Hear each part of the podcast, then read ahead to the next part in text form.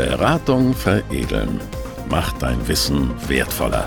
Dein Berater-Podcast. Im Studio Ulrike Dolle. Herzlich willkommen zu diesem neuen Podcast Beratung veredeln. Heute mit Dr. Rolf Werner. Dr. Rolf Werner ist Vorsitzender und Geschäftsführer von Fujitsu Technology Solutions und Head of Central Europe. Und er er hat sich auf der Fujitsu World Tour 2017 in Berlin ein Implantat einsetzen lassen, Cura Publikum, also so mit Kamera richtig draufhalten und dann rein damit in die Hand. Ganz getreu dem Motto Upgrade Your Body. Und ist das Digitalisierung konsequent weitergedacht? Inwiefern ist es wichtig, und richtig auch unseren eigenen Körper, nicht nur wenn wir krank oder Ersatzteile brauchen, abzugraden, sondern schon proaktiv. Es gibt schon einen Venenscanner von Fujitsu auf dem Markt und hört doch mal rein, was Fujitsu in dieser Beziehung schon tut und welche spannenden Erkenntnisse ihr aus diesem Interview zieht. Viel Spaß dabei! Hallo und herzlich willkommen. Ich sitze heute hier mit Herrn Dr. Rolf Werner auf der Fujitsu World Tour 2017 in Berlin. Und ich habe das große Glück, mit einem Cybot zu sprechen, weil er hat nämlich heute Morgen neben seiner Rolle als äh, Vorsitzender Geschäftsführer von Fujitsu Technology Solutions und Head of Central Europe ähm, sich einen, ein Implantat setzen lassen. Ja, das stimmt. Das ist jetzt ungefähr drei Stunden her. Wie fühlen Sie sich damit? Also ich fühle mich wirklich als Cyborg. Ähm, Spaß beiseite. Äh, das löst nichts wirklich aus im Sinne von, man hat ein anderes Körpergefühl oder sowas. Aber es ist in der Tat so, dass es als ähm, Gesprächsaufhänger dient. Ja. Und äh, in der Regel nicht so, dass ich jetzt sofort eine Anwendung damit äh, verbinden kann. Also natürlich ist das zukünftig geplant, damit mal eine Tür zu öffnen oder ähm, an der einen oder anderen Stelle Daten zu speichern, die ich verwenden kann, zum Beispiel bei, bei NFC-Anwendungen. Das funktioniert, ja. das ist wunderbar. Das ist schon auch eine Idee. Aber was mir persönlich natürlich als jemand, der sehr viel kommunizieren muss und möchte, an der Stelle unheimlich hilft, ist die Tatsache, mit diesem Verband hier rumzulaufen. Ja wo jeder jetzt, es waren so knapp 1000 Zuschauer äh, im Saal, wo jeder gesehen hat, wie mit einer großen Spritze äh, dieses Reiskorn große Implantat äh, zwischen meinem Daumen und Zeigefinger gesteckt wurde oder geschoben wurde. Ich selbst, der nicht so ähm, der große Fan ist von Spritzen, ich habe ein bisschen weggeguckt, ja. aber es war ein Grummeln im Saal, weil das natürlich großflächig äh, mit der Kamera erfasst ja. wurde. Und wie fühlt man sich? Es geht darum, upgrade your body die Digitalisierung in konsequenter Art und Weise fortsetzen. Das bedeutet dann natürlich auch, inwiefern digitalisieren wir unseren Körper. Und den Körper zu digitalisieren, wir haben von Elon Musk gehört, der möchte das Gehirn ja. erweitern. Es gibt so viele Ansätze mittlerweile. Ich vermute mal ganz stark, wir beide unterhalten uns heute über ein Thema, das wird in fünf oder in zehn Jahren einfach nur belächelt, wo die sagen, ach guck mal, da hat sich mal einer so ein Implantat setzen lassen. Sowas passiert viel, viel früher. Das machen wir wahrscheinlich in der Zukunft schon mit Kindern oder sonst was, bei der die Geburt. bei der Geburt äh, ausgestattet werden mit zusätzlichen Merkmalen. Also ich bin da sehr davon überzeugt, dass wir die Technologie auch innerhalb des Körpers stattfinden lassen werden, was wir zum Teil auch schon machen mit, mit äh, Kontaktlinsen, die alle möglichen Körperfunktionen erfassen. Ja. Also insofern, das ist das ist wirklich etwas, was im wahrsten Sinne des Wortes in Kinderschuhen steckt. Und äh, ich sag mal, für den Effekt heute war es fantastisch. Ähm, das Gesprächsthema ist da. Absolut, absolut. Äh, das ist ja ein wichtiges Thema. Ähm, wie sieht das denn aus mit Ihren Kunden? Ist das auch etwas, was für Ihre Kunden schon interessant ist, sich so, so ein Implantat setzen zu lassen? Oder welche Themen sind denn tatsächlich die, die, die Ihre Kunden bewegen? Wir haben heute mit einem großen Effekt mir ein Implantat setzen lassen, viele Zuschauer, Livestream, live, alles hat funktioniert. Ähm, am Schluss des Tages wollte ich aufmerksam machen auf das Thema Biometrie, mhm. biometrische Merkmale. Mhm. Die Firma Fujitsu hat ein hervorragendes Portfolio an der Stelle Security, ähm, Zugangsverfahren, Zugangsmechanismen auf biometrischer Basis. Eins unserer bedeutendsten ähm, Produkte, das wir haben, ist unser sogenannter Venenscanner. Mhm. Das heißt, wenn uns heute jemand fragt, ähm, ja, Sie haben sich da jetzt so ein Implantat setzen lassen, äh, ich will das eigentlich nicht, dass mein Körper manipuliert wird und vor allem möchte ich nicht, dass ich was unter die Haut bekomme. Dann sage ich, ja, da haben wir aber was für Sie. Wir haben nämlich einen Venenscanner. Und ein Venenscanner, der tut nicht weh, weil da müssen Sie nur Ihre, Ihre Handfläche erfassen mhm. und können dann in Zukunft mittels der sogenannten Handflächenvenen können Sie Zugangsmechanismen auslösen und anhand derer natürlich zum Beispiel Zugänge in Budapest im Fußballstadion haben. Da ist es nämlich schon breitflächig eingesetzt mhm. und ist da, ähm, wie soll ich sagen, äh, hat dazu geführt, dass durch die Registrierung der Menschen, die da vor Ort in Budapest in, dieses, äh, in diese Grupama-Arena ähm, äh, reingehen, dass dadurch natürlich eine viel, viel höhere Sicherheit äh, mhm. existiert und äh, ja, das Problem äh, Hooliganismus oder eben auch ähm, Pyrotechnik und ähnliches, was da immer wieder stattfindet, auf ein Minimum eingedämmt wurde. Mhm. Nämlich die, ähm, die Zuschauer, die da normalerweise hingehen, sind natürlich die, ähm, die, die, die Heimzuschauer, die machen all solchen Blödsinn eben nicht mehr. Und es sind nur noch die, die Gastzuschauer, die da eben Pyrotechnik und ähnliches mhm. einsetzen. Also es ist ganz interessant zu beobachten, wie eine hervorragende Zugangstechnologie im Sinne der biometrischen Erfassung der Handfläche mhm. dazu führt, dass man eben den gewünschten Effekt erzielt. Das Ganze können Sie natürlich auch einsetzen äh, beim Zugang von einem Rechenzentrum, zum Starten eines Fahrzeugs, wenn sie äh, ja, die Notwendigkeit haben, gesicherte Gebäude zu betreten und ähnliches. Ich habe mit einem äh, großen äh, Immobilienverwalter gesprochen, der kann sich das natürlich genauso gut vorstellen. Das Schöne ist, ich habe ausgelöst durch mein Implantat eine viel, viel höhere ähm, äh, äh, Awareness für die biometrischen äh, Produkte Absolut. und Lösungen von der Fujitsu. Genau. Darum ging es mir eigentlich. Toll. Gutes Statement. Und wenn ich jetzt äh, mal so auf die Schlagworte gucke, die oder nochmal zurückhöre, was ich heute so wahrgenommen habe in den Vorträgen, dann sind ja eben Digitalisierung ist ein wichtiges mhm. Thema, Industrie 4.0, dann Disruption, künstliche Intelligenz, Blockchain war auch ein äh, Vokabel, ja. die viel und ja. Äh, Healthcare natürlich ja. auch. Ähm, was sind denn so aus Ihrer Sicht die Themen, die so am bedeutendsten sind für den Mittelstand in ähm, Deutschland?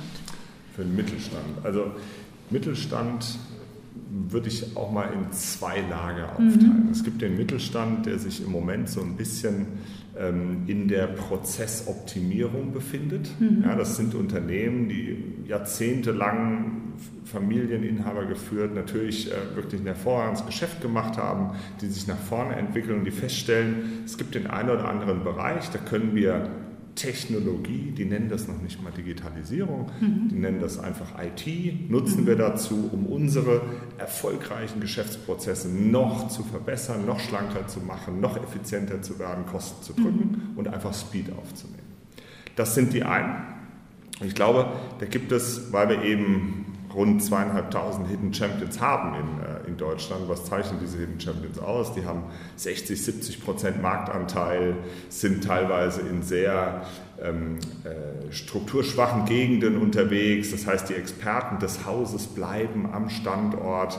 Die sind wettbewerblich super aufgestellt. Die sagen, ich kann mit dem Geschäft, was ich heute mache, noch in Zukunft bestehen. Ich verbessere mich einfach nur in der digitalen Welt. Mhm. Das ist okay. Ich glaube, dass das funktioniert. Dann gibt es einen anderen Teil vom Mittelstand, der ist so unterwegs. Ich habe verstanden, ich muss mich selbst kannibalisieren, mhm. weil mein Großvater, der hat mal Pferdekutschen gehabt. Ja, ich muss jetzt Autos produzieren. Ja, genau. Und der Onkel, der bringt einen neuen Ansatz rein in das Thema. Mensch, der muss mal mehr in den Service der Mobilisierung mhm. investieren. Mhm. Und so befruchtet man sich. Entscheidend ist, dass diese Mittelständler sehr wohl verstanden haben, dass ihr Geschäftsmodell, wie gesagt, das zweite Lager, mhm. extrem angegriffen wird mhm. und sie müssen was tun. Mhm. Und sie tun was. Und sie mhm. tun dann etwas, indem sie vollständig in die Digitalisierung einsteigen, das umsetzen und dann zum Beispiel Unternehmen wie uns ansprechen, inwiefern wir ähm, unterstützen können, Cloud anbieten, eine sichere Cloud vor allem, weil natürlich viele Mittelständler sagen, ich habe so wahnsinnig äh, ähm, äh, wichtige Daten, die ja, möchte ich nicht verlieren, die sollen in Deutschland bleiben. Mhm. Und dann sind wir natürlich als äh, Rechenzentrumsbetreiber in Deutschland erste Wahl, auch wenn es darum geht, so ein Geschäftsmodell weiterzuentwickeln. Mhm. Weil wir natürlich auch Referenzen von verschiedenen Branchen ähm, erklären können, erläutern können und diesen Mittelständlern natürlich nicht nur bei ihrem SAP, HANA und sonst was Umbau ja. helfen können, ja. sondern eben auch bei der Implementierung solcher neuen Geschäftsmodelle. Mhm, mhm, spannend. Und welche Voraussetzungen muss dann so ein Kunde schaffen, damit Sie dann als Fujitsu da auch einsteigen können? Gut, Voraussetzungen, ähm, also das äh, geht grundsätzlich natürlich in die Richtung, dass wir sagen, ähm, gibt es einen Ansprechpartner und gibt es auch einen, äh, einen, ja, einen Chef, einen CEO, der das Ganze unterstützt. Die größte Schwierigkeit, die wir in der Regel haben, ist, dass wir auf eine Governance treffen, die nicht in der Lage ist, also Governance im Sinne von Organisationsstruktur, mhm. die nicht in der Lage ist, auch Adaptionen vorzunehmen. Also wenn wir Vorschläge machen, IT-Landschaft zu verändern, dann darf das natürlich nicht stehen bleiben an der Stelle, dass der IT-Leiter etwas umsetzt und dass er abgehängt ist mhm. ähm, mit den Geschäftsmodellen, die dahinter stehen. Wenn wir zum Beispiel eine, ähm, eine S. Oliver nehmen, für die wir äh, ein WLAN implementiert haben, das dann auch mit Partnern wie Cisco und M3 Connect, dann war das schon so, dass wir natürlich nicht nur das WLAN implementieren wollen, wir möchten in Zukunft auch noch mehr mit genau diesem Textil oder dieser Fashion Retail Company machen, indem wir noch darüber nachdenken, wie können wir eigentlich unterstützen, das Geschäftsmodell nach vorne zu bringen. Stichwort Omnichannel. Mhm. Der Omnichannel ist nun mal vom Kauferlebnis genau das, was die Kunden in Zukunft wollen. Man möchte keine unterschiedlichen Kauferlebnisse haben, zumindest nicht bezogen auf den Preis und das Angebot. Mhm. Ob ich jetzt online bin oder offline, ob ich das mir im Facebook auch als Shoppingkanal in Zukunft denkbar anschaue oder im Webshop selber oder eben auch im Laden. Es geht immer darum, dass ich eine sehr, sehr, ein sehr, sehr homogenes Angebot habe mhm. und vor allem, dass das individualisierter wird in Zukunft. Mhm. mhm. Und genau dort wollen wir natürlich, wenn es möglich ist, unsere Technologien einbringen, wobei eins auch klar ist, möchte ja nicht antizipieren, dass ich jetzt ähm, zum Beispiel an der S. Oliver vordenke oder ähnliches, mhm. sondern es geht lediglich darum, dass wir enablen, mhm. unterstützen und im Austausch mit unseren Kunden sagen, gut, du hast dir was überlegt zu deinem Geschäftsmodell, wir sind in der Lage, das auch für dich umzusetzen. Mhm. Wir können kein Geschäftsmodell erfinden, vorleben und dann ausmalen, wie so ein Geschäftsmodell aussieht. Das muss natürlich der einzelne Kunde immer noch sehr selber machen. Mhm. Die Frage ist ja dann, ob der einzelne Kunde das dann überhaupt kann. Ähm, die meisten können das. Ja. Wie, wie, wie, kriegen Sie das dann hin, dass Sie dann tatsächlich die digitalen Visionen des Unternehmens herausarbeiten und so auch ähm, dann auf Ihre Lösungen adaptieren können? Gut, wir sind äh, an der Stelle natürlich auch nicht allein unterwegs. Also mhm. in der Regel haben wir ähm, natürlich auch Partnerunternehmen, die wir unterstützen können, wenn es um Design Thinking geht. Mhm. Es gibt Methodologien, die dabei unterstützen, solche Kreativprozesse. Wir sind ähm, oftmals auch in solchen Prozessen gar nicht dabei, mhm. stoßen aber sehr immer mehr früher dazu, indem wir dann sagen, hm, ist von der Umsetzbarkeit vielleicht ein bisschen schwierig Oft kommt es auch dazu, dass ein äh, Kunde ein fertiges Lastenheft uns übergibt und dann sagt, ich hätte gerne folgende, ähm, mhm. folgende Themen umgesetzt. Mhm. Sehr schön ist es natürlich für uns, wie das beispielsweise der Fall war bei der deutschen Rentenversicherung, dass wir sehr früh in die Prozesse mit reinschauen, ähm, Prüfdienstverfahren vereinfachen, verbessern. Mhm. Wir sind mit agilen, wirklich ganz eng zusammenarbeitenden Methoden auf, auf Scrum-Basis mit den Experten von der deutschen Rentenversicherung unterwegs gewesen, was dann wirklich dazu führte, dass diese Bedienoberfläche für die Prüfdienstverfahren, dass die dann einfach unheimlich intuitiv ist und viel, viel effizienter als bisher. Das ist eine echte Digitalisierungsplattform, die wir an der Stelle einfach zusammen mit den ähm, Experten der DRV gemacht haben. Mhm. Hat übrigens auch einen Preis gegeben dafür,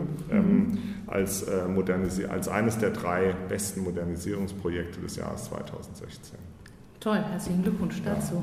Schön. Also nicht für uns, für die, für die Kollegen ja, ja, der deutschen Aber Sie haben ja irgendwie ich, genau, Teil dazu beigetragen. Ein bisschen mitgeholfen. Genau, genau. Das Stichwort Co-Creation ist ja auch ein ganz großes Ziel. Also das heißt also, dass äh, man sich nicht mehr einfach mehr nur noch als Dienstleister äh, wahrnimmt, sondern dass man gemeinsam die Prozesse eben äh, erstmal analysiert, guckt, was sind die Visionen und sich dann eben gemeinsam in die Zukunft stürzt. Ja. Ähm, Gibt es da auch neue Anforderungen an Berater? Also unsere Zielgruppe sind ja Berater, mhm. Vertriebler, die sich auch im beraterischen Kontext eben ähm, tummeln.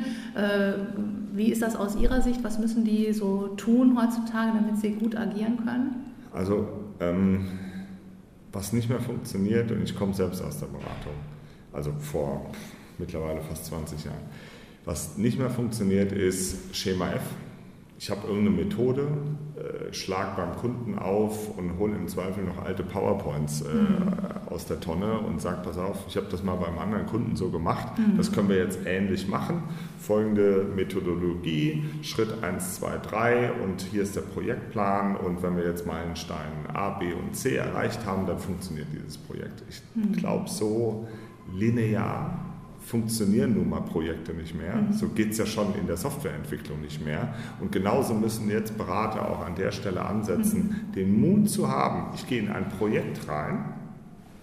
Und das ist sehr, sehr schwierig, insbesondere in der deutschen Kultur. Und dann zu sagen, ich weiß noch nicht genau, wie das Endergebnis aussehen mhm. wird. Da müssen wir uns gegenseitig hinentwickeln. Mhm. Und da brauche ich sie auch für. Mhm. Und früher hat man ja oft gesagt, so ein Berater, naja, was hat Berater und ähm, was haben Berater und Berater gemeinsam?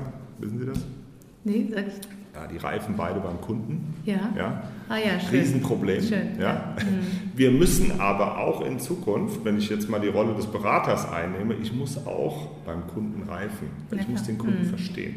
Das heißt, genau dieses absur diese absurde Aussage der Vergangenheit, die müssen wir jetzt benutzen, mhm. um zu sagen, ich muss verstehen, was der Kunde braucht wir befruchten uns gegenseitig, wir reifen zusammen, um überhaupt zu wissen, was, weil die Geschwindigkeit so hoch ist mittlerweile in der Digitalisierung, um ja. überhaupt zu wissen, was setzen wir denn als nächstes um. Ja, weil so ein Projektplan, den habe ich manchmal in zwei, drei Monaten entwickelt und dann haben sich links und rechts alle möglichen mhm. Faktoren verändert und dann muss ich das Ding neu aufstellen. So geht es aber nicht. Mhm. Ich muss wirklich Woche für Woche in Sprints, wie das die Entwickler auch machen, muss ich immer wieder schauen, wo stehe ich. Mhm. Und das ist, glaube ich, die große Challenge, die aktuell jeder hat äh, im Zuge des Beratungsgeschäfts. Auf der anderen Seite müssen natürlich die Klienten auch bereit sein, mit jemandem sich auseinanderzusetzen, der nicht ein fertiges Schema einfach hinlegt und sagt, so machen wir es mhm. jetzt. Also das mhm. ist die große Schwierigkeit. Irgendwo liegt wahrscheinlich der Weg in der Mitte mhm. zwischen dem einen und dem mhm. anderen. Aber ich denke, nach vorne gerichtet sollte man mehr Flexibilität bezogen aufs Endergebnis haben. Das, ist, der, das ist der entscheidende Faktor. Ja, spannend. Nicht gleich mit der Lösung ins Haus fallen, sondern genau wirklich so. offen zu sein genau. und gemeinsam mit dem Kunden das äh, zu genau. entwickeln. Sehr schön. Genau. Wenn Sie auf Ihre Projekte gucken, und das sind ja hohe Investitionen, die auch so ein mhm. Unternehmen gehen mhm. ähm, oder investieren muss, wie refinanziert sich denn so eine Zusammenarbeit mit Ihnen denn dann? Also, wie refinanziert sich eine Zusammenarbeit mit uns? Für wen denn? Für den Kunden den Kunden, na gut. Also beim Kunden ist es so, wir sind äh, in der Regel mit ähm, ja, Kunden in solchem Kreativaustausch. Mhm. Die Refinanzierung für den Kunden ist in der Regel steht ja ein Projekt dahinter. Es gibt eine ganz konkrete Anforderung. Mhm. mhm. Kunde wünscht Folgendes und ich glaube, die Herausforderung, die eher da ist, ist, inwiefern wir unsere unternehmenseigene Vorleistung wieder refinanziert ja, bekommen. Also für den mhm. Kunden ist das weniger eine Herausforderung, mhm. weil wir natürlich in einen solchen Prozess reingehen. Nehmen wir jetzt mal an, es gibt eine, eine, eine es gibt den Wunsch nach einer SAP HANA-Plattform, mhm. um mehr Predictive Analytics, Maintenance und mhm. ähnliches zu mhm. machen bei einem Maschinenbauer. Mhm. Wie setzen wir da an? Entweder der Kunde ist in der Lage und gibt uns vor und sagt sofort, ich habe folgende Anforderungen, bitte setzt es mir um, wir bauen die IT-Landschaft neu auf. Mhm. Das ist natürlich dann immer die einfachste Welt. Die andere Geschichte ist, wir gehen in Vorleistung und unterhalten uns mit unseren Kunden darüber, was wollt ihr eigentlich machen mhm. damit. Und danach bestimmen wir zusammen mit dem Kunden die entsprechenden Leistungsmerkmale mhm. einer solchen Digitalisierungsplattform. Mhm. Wie offen ist sie?